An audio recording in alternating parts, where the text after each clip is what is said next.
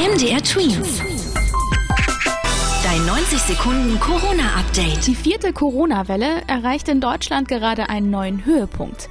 Laut Robert-Koch-Institut wurden innerhalb eines Tages fast 34.000 neue Infektionsfälle gezählt. So viele wie noch nie zuvor an einem Tag in Deutschland. Die bundesweite 7-Tage-Inzidenz steigt damit auf 154,5. Ein möglicher Grund für den Anstieg könnte laut der Expertinnen und Experten der Feiertag aller Heiligen sein, der am Montag in einigen Bundesländern für ein verlängertes Wochenende gesorgt hat. Zocken und Social Media checken gegen das Corona-Stimmungstief.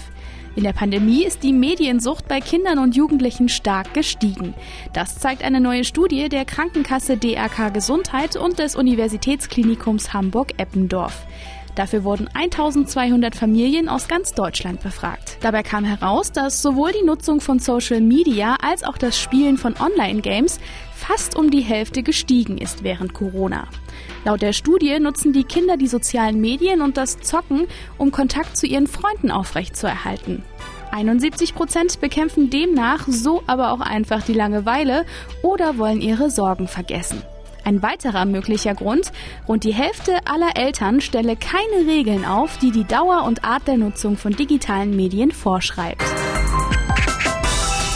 Viele jüngere Kinder aus der ganzen Welt schreiben gerade dem Nikolaus ihre Wunschliste.